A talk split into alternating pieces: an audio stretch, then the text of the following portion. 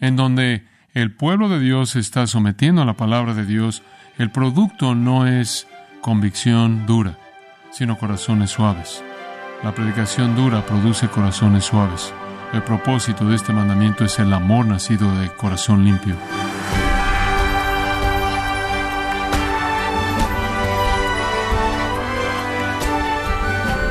Estamos agradecidos por su tiempo y sintonía en gracia a vosotros con el pastor John MacArthur.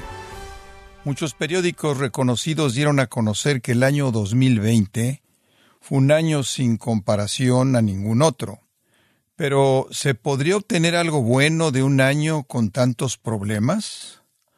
Hoy, el pastor John MacArthur, en la voz del pastor Luis Contreras, continúa compartiendo su reflexión de las bendiciones que se experimentaron en la iglesia Grace Community Church, que él pastorea, con la enseñanza titulada Claridad al 2020, reflexionando en la bondad de Dios en el año pasado, aquí en gracia a vosotros. El 2020 siempre significa claridad. Y no creo que en la iglesia de Jesucristo jamás he visto el nivel de claridad que estamos viendo ahora. Quiero que cubramos simplemente algunas cosas.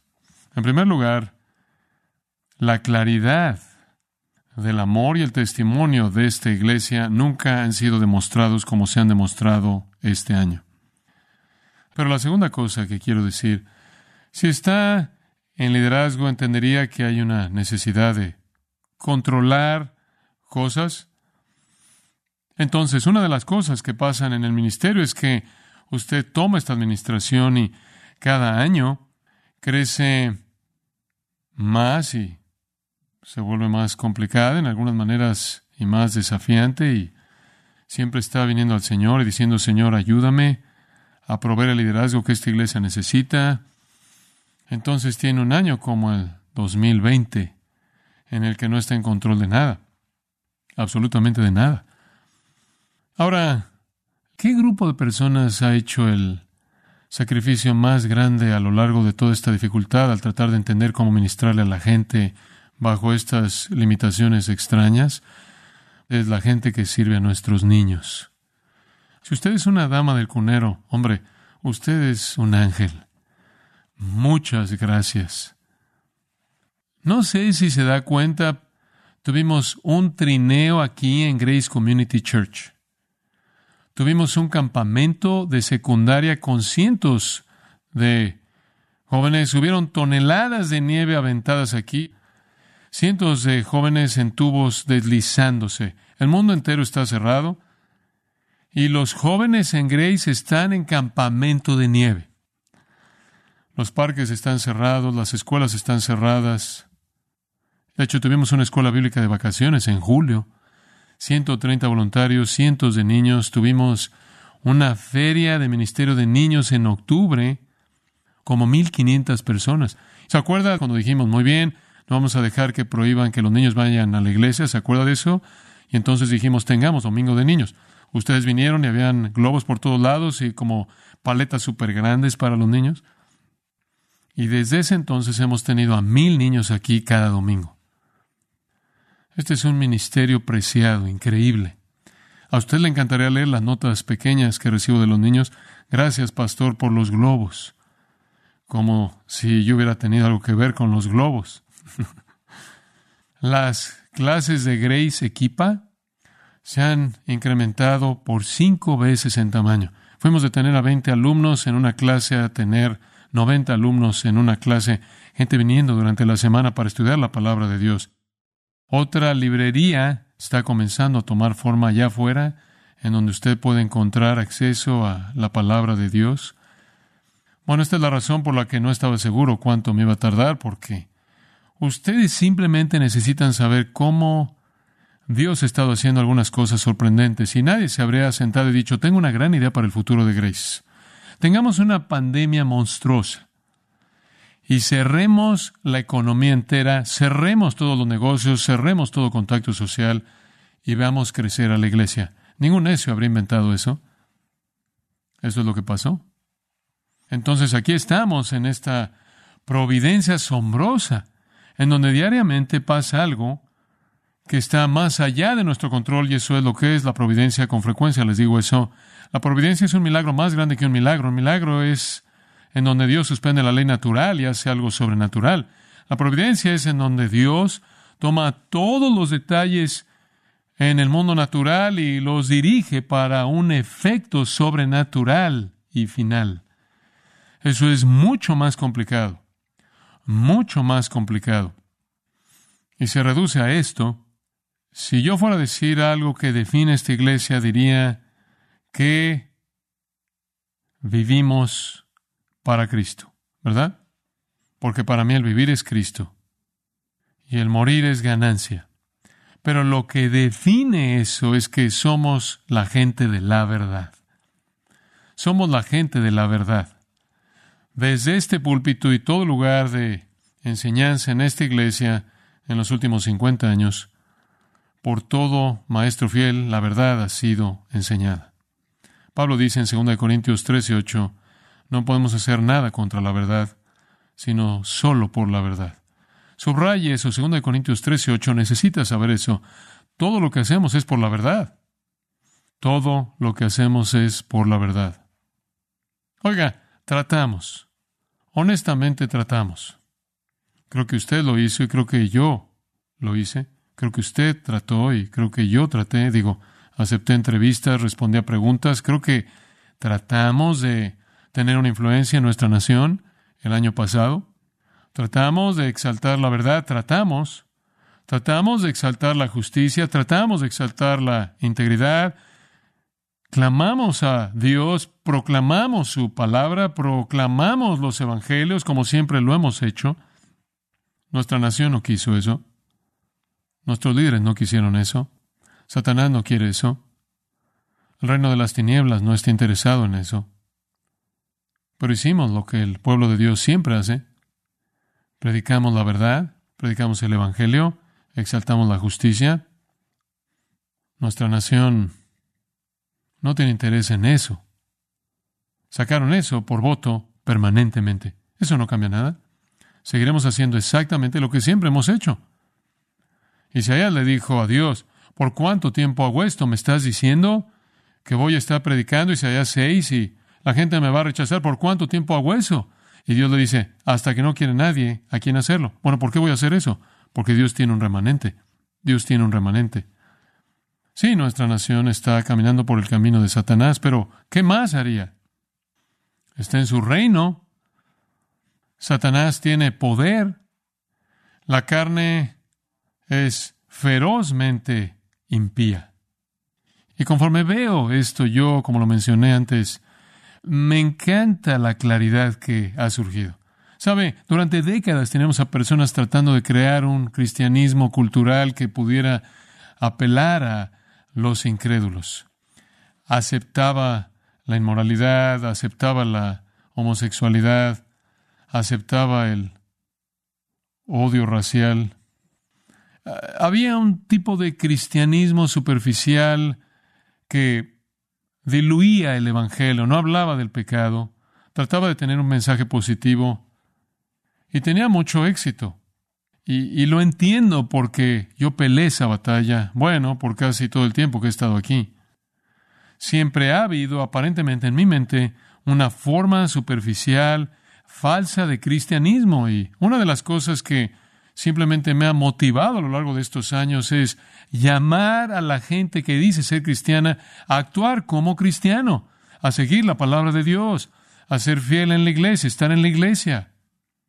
Mi predicación, el Evangelio según Jesucristo, el Evangelio según los apóstoles, el Evangelio según Dios, el Evangelio según Pablo, avergonzado del Evangelio, libro tras libro, tras libro, tras libro, tras libro, llamando a la iglesia al arrepentimiento, pero fue un llamado duro. ¿Por qué?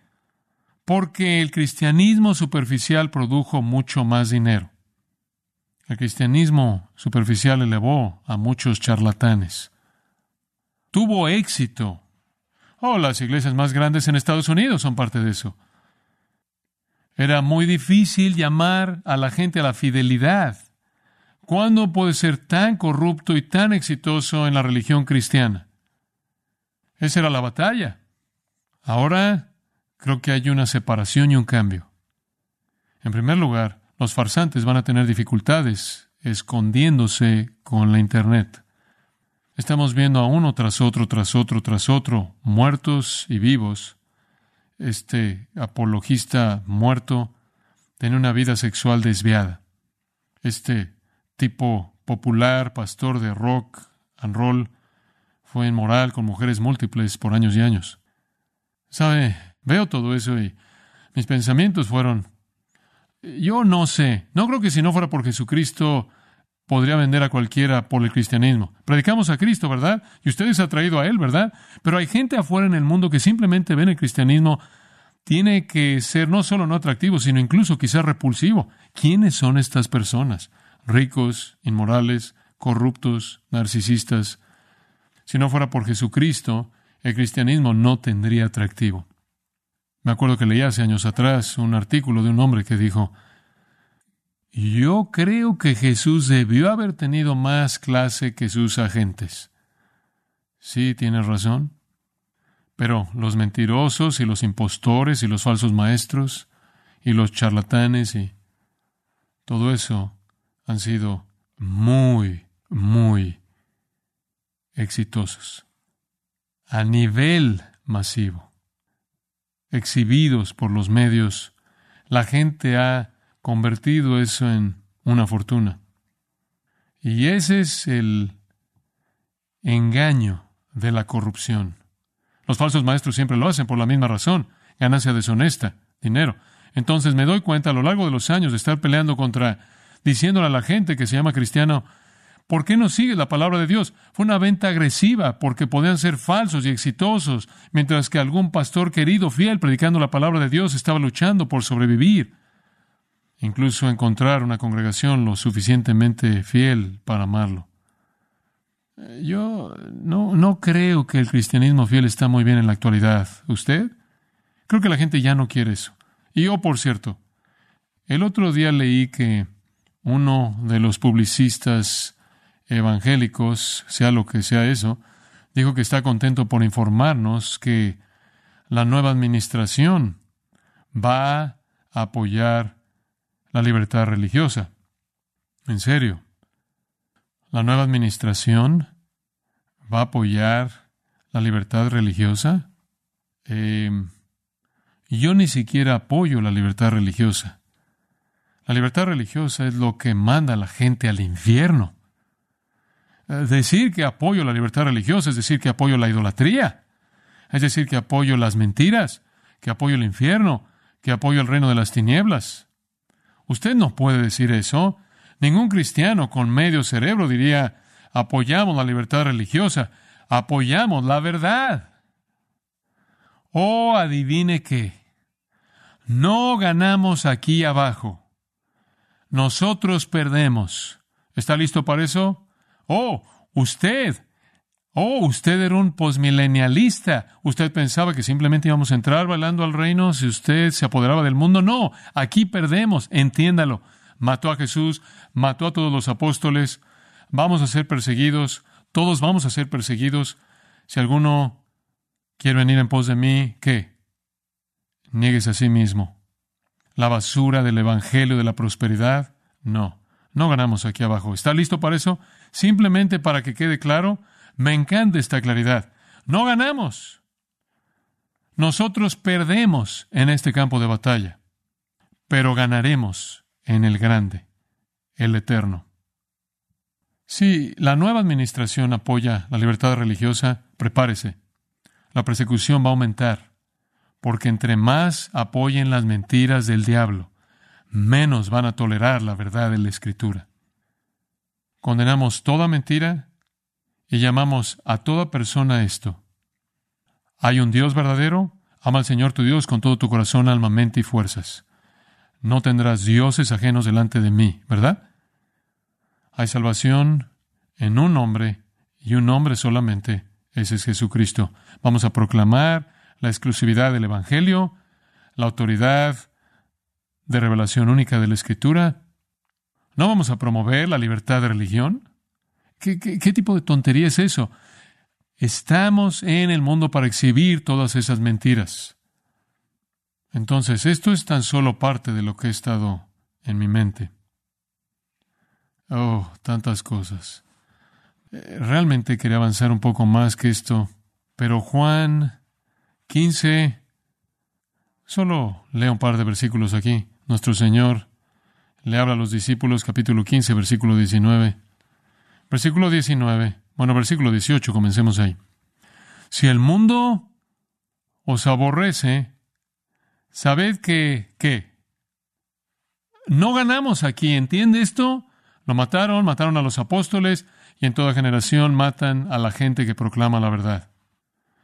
Sabed que a mí me ha aborrecido antes que a vosotros. Si fuerais del mundo, versículo 19, el mundo amaría lo suyo. Pero porque no sois del mundo, entonces si quieren que el mundo los ame, tienen que convencerlos a ellos de que no están en contra de ellos pero estamos en contra de ellos, no por enemistad, sino por amor. Si fuerais del mundo, el mundo amaría lo suyo, pero porque no sois del mundo, antes yo os elegí del mundo, por eso el mundo os aborrece. Capítulo 16, versículo 33, hasta el final de ese capítulo, nuestro Señor dice al final del versículo, en el mundo tendréis aflicción, pero confiad que yo he vencido al mundo. No ganamos la batalla aquí, no ganamos la batalla aquí, usted no puede, no puede pelear. Jesús dijo, mi reino no es de este mundo, Juan 18, si mi reino fuera de este mundo, mis siervos qué, pelearían. No, no estamos peleando contra este mundo, lo entendemos. Bienaventurados los que son perseguidos. No, no ganamos aquí. De hecho, empeora, ¿no es cierto? Los hombres van de mal en peor. Digo, léalas declaraciones proféticas de nuestro Señor en el sermón de su segunda venida, en el libro de Apocalipsis. No va a mejorar, va a empeorar continuamente. Y toda generación de cristianos va a sufrir por dos razones, porque el mundo lo odia y porque el sufrimiento perfecciona nuestra fe y le da validez a nuestro testimonio. Entonces, no vamos a ganar. ¿Piensa que perdimos una elección? No. No. No ganamos nada en este mundo. No estamos tratando de ganar esto. ¿Hay algo en este mundo que estamos tratando de ganar? Porque para mí el vivir de nuevo es que Cristo. Y después veo a los evangélicos y, y veo esta, esta claridad que está saliendo en la sociedad. Me encanta el hecho de que va a ser la iglesia verdadera y la gente que odia la verdad. Eh, van a estar la verdad y las mentiras va a ser la iglesia y la antiglesia. Está Cristo y el anticristo. Me encanta esa claridad. Estos son los mejores de los tiempos. Es increíblemente maravilloso tener este tipo de claridad, en donde no hay razón para hacer concesiones porque el precio es demasiado alto. La persecución siempre hace eso, ¿verdad? Nadie va al campo de prisioneros por algo que están falsificando.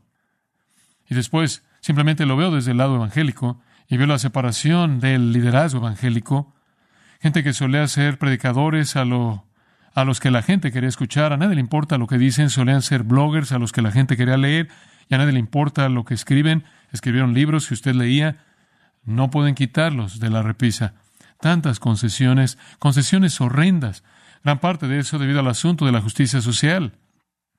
Ese es un desastre, quizás más que cualquier otro desastre solo, pero colectivamente con todo lo demás ha dañado de manera irreparable Dije que pasaría, y ha pasado y no está cerca de terminar. Pero todos los evangélicos, aparentemente la élite se entregó y aceptó la justicia social, la teoría de raza crítica, la interseccionalidad, identidad racial. Y ahora vamos a tener el fruto de eso. Le voy a dar una ilustración. Estados Unidos siempre ha funcionado con justicia igual. ¿Entiende eso? Justicia igual, digo, el modificador es claro, ¿verdad? igual. Igual para todo el mundo. Todo el mundo es igual bajo la ley, eso es justicia igual. Mm, no, se acabó. Ahora tenemos justicia social. Lo que la justicia social significa es justicia desigual. Significa que es justicia determinar básicamente si usted es parte del grupo oprimido o los opresores. Lo que usted está viendo en Estados Unidos, cuando el nuevo presidente dice, en el futuro todo el dinero del gobierno va a ir a los homosexuales LGBTQ, etcétera, etcétera, etcétera. Eso es justicia social. Eso no es justicia igual.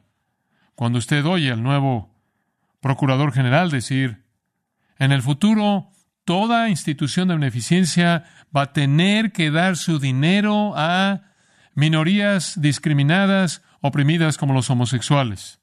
Usted se está dando cuenta de que acaba de ver la muerte de la justicia igual. ¿Cómo puede un cristiano unirse a eso? Algo es bastante claro. Dios no hace responsable a alguien más por lo que está mal con usted. Él lo hace usted responsable.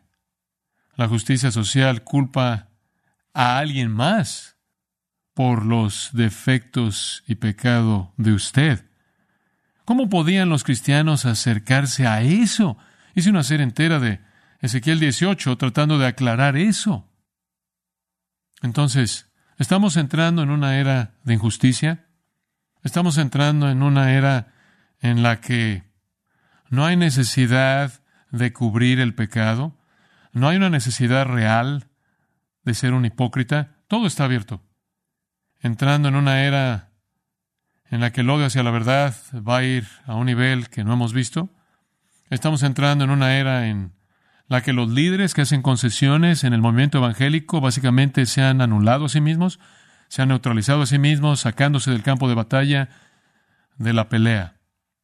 Eso es triste, pero todavía me encanta la claridad. ¿Tenemos un futuro difícil? Seguro. No ganamos aquí, solo morimos. Digo, ¿entiende eso? La vida cristiana trata de dos crucifixiones. Trata de la crucifixión de Cristo y trata de la crucifixión del creyente. ¿Entiende eso? Usted se apuntó. Usted se apuntó para la muerte. En primer lugar, usted dice, ¿cómo, cómo me vuelvo parte del reino? ¿Qué significa estar en el reino? Em, usted pasó por una crucifixión. ¿Qué quieres decir que pasé por una crucifixión? Oh, sí, usted fue crucificado. Cuando Cristo murió, ¿qué? Usted murió. Con Cristo estoy juntamente crucificado. Usted murió en Él. Usted vino a Cristo, se arrepintió. Uh, hubo una muerte. Cristo murió y usted murió en Él. Entonces, esto no trata de la promesa de que todos vamos a ser aventados algún futuro ligero cuando todos nuestros deseos serán cumplidos. No, comenzó con una muerte. Comenzó cuando venimos como pecadores, quebrantados, aplastados bajo el peso de nuestra iniquidad. No culpamos a nadie más, no culpamos a la historia, no culpamos a la familia, no culpamos a la sociedad. Dijimos, engañoso es el corazón más que todas las cosas y perverso. Y nos arrepentimos. Juan el Bautista dijo, arrepentíos porque el reino de los cielos se ha acercado. Jesús dijo, arrepentíos, el reino se ha acercado. Venimos a una cruz, esa es la razón por la que estamos aquí. Esa fue la primera crucifixión. La primera fue la crucifixión de la conversión. La segunda fue la crucifixión de la consagración. ¿Qué quieres decir con eso? Lucas 9. Si alguno quiere venir en pos de mí, niéguese a sí mismo y haga qué? Tome su cruz esa es la muerte personal, esa es la muerte santificadora. Y pasa todo el tiempo. Pablo dice, muero diariamente. En Gálatas, Pablo dice que los que son de Cristo han crucificado la carne con sus pasiones y deseos. La gente en el reino pasa por dos crucifixiones. Una, están en Cristo en su crucifixión. Dos, por el poder del Espíritu Santo, son crucificados a la carne. Morimos dos muertes para vivir para siempre, ¿verdad? No sé qué piensa de lo que va a pasar con esto en el futuro. Yo no podría estar más emocionado. Digo, la claridad ahora es maravillosa, absolutamente maravillosa. Y simplemente un pensamiento final, Lucas 17, versículo 20. Entonces, los fariseos están cuestionando a Jesús, lo cual siempre les gusta hacer, acerca de cuándo había de venir el reino de Dios. Me encanta eso. Están preguntándole a Jesús cuándo había de venir el reino de Dios. Él respondió y dijo, el reino de Dios no vendrá con advertencia, ni dirán, helo aquí o helo allí. Escucha esto. Porque aquí el reino de Dios está entre vosotros. Muy bien, mundo. ¿Están buscando el reino de Dios? El reino está aquí. El rey está vivo y está gobernando en su iglesia.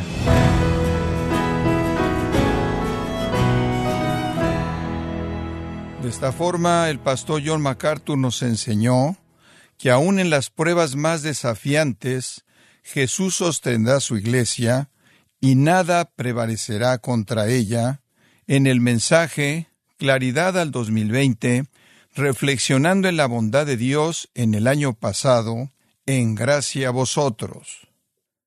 Estimado oyente, quiero recomendarle el libro Difícil de creer, en donde John MacArthur confronta la tendencia moderna de alterar el mensaje bíblico para complacer los caprichos de una cultura que espera recibir mensajes sin confrontación, de respuestas fáciles y compromisos superficiales. Adquiéralo en la página gracia.org o en su librería cristiana más cercana.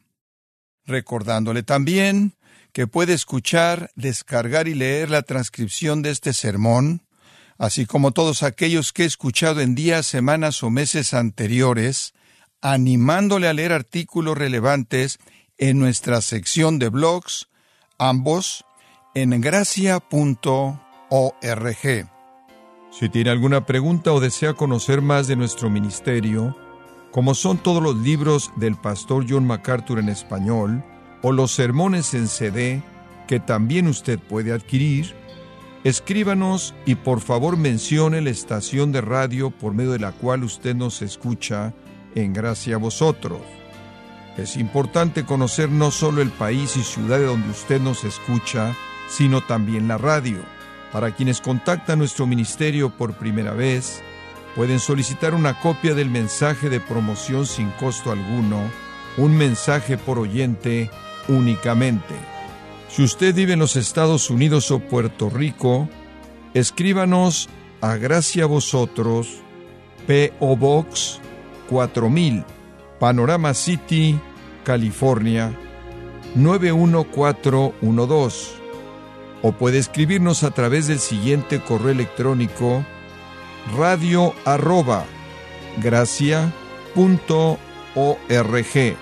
Le damos las gracias por su tiempo y sintonía en nombre del pastor John MacArthur y del personal, y le comento que estamos orando para que Dios continúe extendiendo su gracia en usted mientras nos acompañe en la próxima edición para continuar desatando la verdad de Dios un versículo a la vez aquí en Gracia a vosotros.